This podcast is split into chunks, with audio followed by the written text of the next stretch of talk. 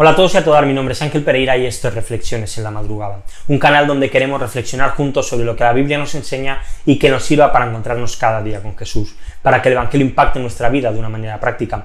Y hoy lo vamos a hacer a través del capítulo número 3 de Primera de Juan, los versículos del 3 al 8. Las leyes, las reglas, las normas, muchas veces son algo incómodo. Y normalmente no nos gusta este tipo de cosas, nos gusta la libertad de poder hacer, de poder pensar y de poder decir lo que nos dé la gana. Pero vivir en un mundo que fuese así, en el que no hubiese ningún tipo de límites ni de norma, realmente sería un verdadero caos. La ley lo que hace es regular que las personas hagamos lo que queremos, pero intenta también poner barreras al corazón del ser humano. Por supuesto que nuestros pensamientos políticos, económicos, podremos discutir, discutir si algunas leyes son más o menos justas, según por lo que pensemos y según pues, nuestras ideas, pero nadie podrá decir que hay delitos como el robo, como el asesinato, como las violaciones, como los maltratos y otros de este tipo, pues que no deberían estar castigados. Es algo como muy universal. Para que una ley funcione, esa ley hay que amarla. Y cuando se ama la legislación, llega el cumplimiento de ella. Pero cuando no se ama, lo que produce en nosotros es un deseo de quebrantarla y de romperla, porque es una carga y, no nos interesa seguirla. Y ante un, poco estas ideas, Juan escribe lo siguiente, y todo el que tiene esta esperanza puesta en él se purifica, así como él es puro. Todo el que practica el pecado practica también la infracción de la ley, pues el pecado es infracción de la ley.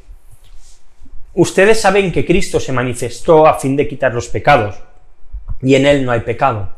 Todo el que permanece en él no peca. Todo el que peca ni lo ha visto ni lo ha conocido.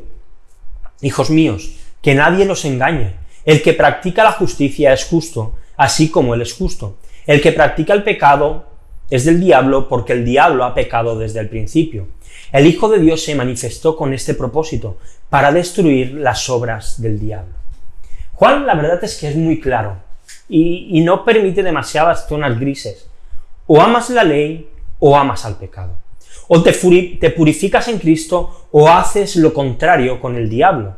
O amas a Dios o amas al diablo. O eres justo como el Hijo o eres injusto como el enemigo. No se puede ser como el Hijo si no amamos la ley que Él ama. Es totalmente imposible que esto sea así. Él es el legislador y al pasar a formar parte de su familia, ocurre lo mismo que dice el salmista en el Salmo 40, versículos 7 y 8. Dice, entonces dije, aquí estoy, en el rollo del libro está escrito en mí. Me deleito en hacer tu voluntad, Dios mío.